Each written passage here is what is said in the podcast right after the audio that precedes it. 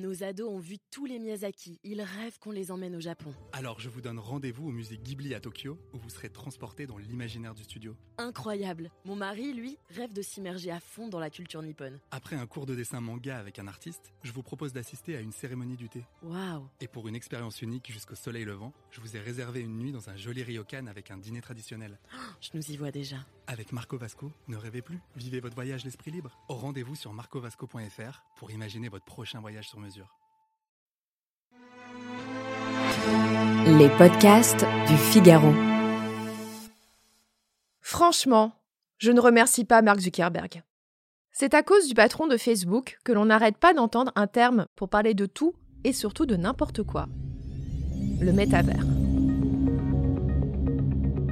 Facebook a dit mettre le cap sur le métavers et s'est rebaptisé Meta pour marquer le coup.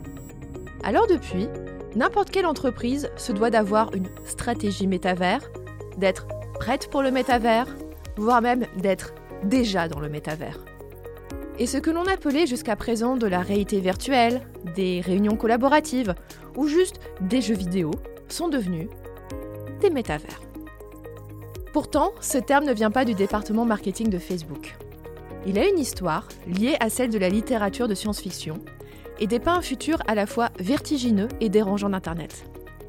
Alors, de quoi parle-t-on vraiment quand on parle de métavers? Suivez-moi, je vous explique tout.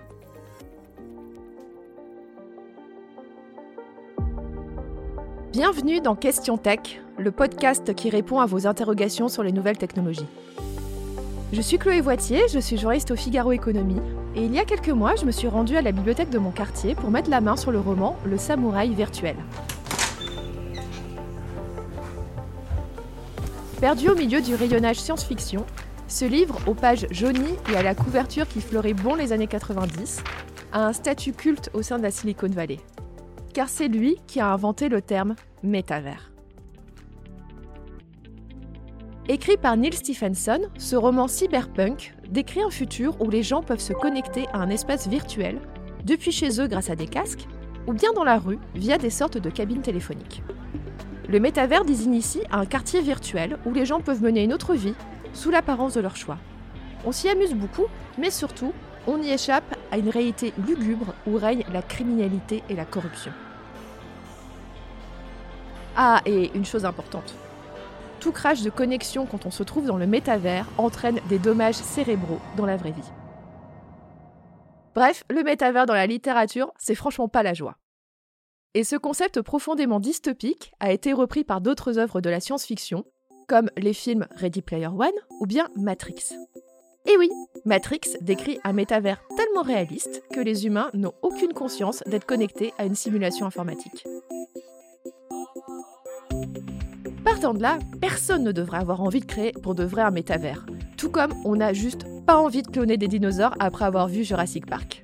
Et pourtant, on a déjà connu des tentatives à la fin des années 90 avec le deuxième monde de Canal+.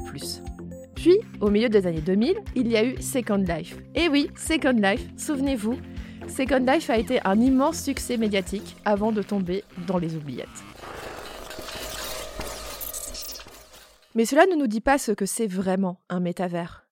Si l'on prend une définition pure et maximaliste, il s'agit d'un monde virtuel qui répond à deux points clés.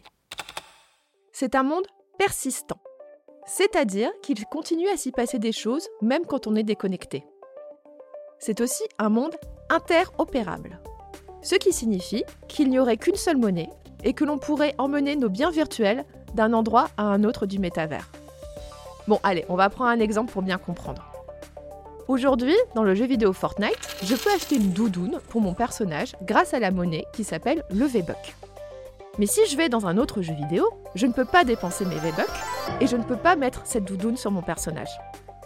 Dans un métavers interopérable, ces frontières disparaîtraient. Dans une version idéale du métavers, on accéderait à cet espace virtuel grâce à des casques de réalité virtuelle, ou mieux, grâce à des lunettes de réalité augmentée. Elles seraient fines et discrètes comme des lunettes de vue, et elles nous révéleraient un tout autre monde par-dessus le nôtre.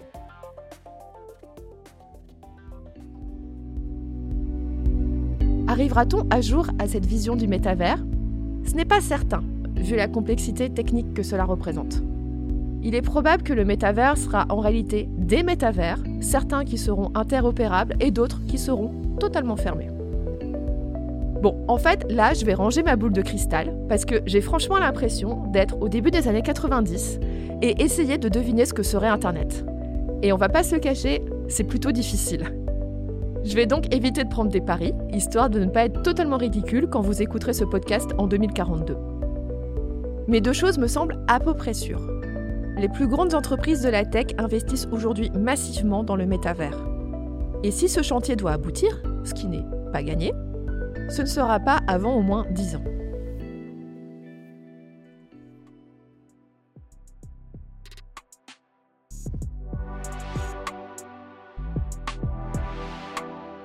Voilà, j'espère que vous y voyez un peu plus clair sur ce qu'est le métavers.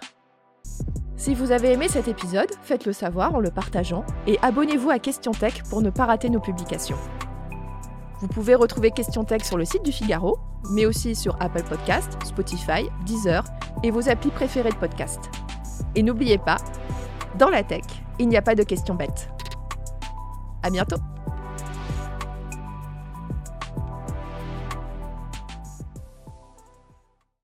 Nos ados ont vu tous les Miyazaki. Ils rêvent qu'on les emmène au Japon. Alors je vous donne rendez-vous au musée Ghibli à Tokyo où vous serez transporté dans l'imaginaire du studio. Incroyable. Mon mari, lui, rêve de s'immerger à fond dans la culture nippone. Après un cours de dessin manga avec un artiste, je vous propose d'assister à une cérémonie du thé. Waouh. Et pour une expérience unique jusqu'au soleil levant, je vous ai réservé une nuit dans un joli ryokan avec un dîner traditionnel.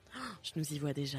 Avec Marco Vasco, ne rêvez plus, vivez votre voyage l'esprit libre. Au rendez-vous sur marcovasco.fr pour imaginer votre prochain voyage sur mesure.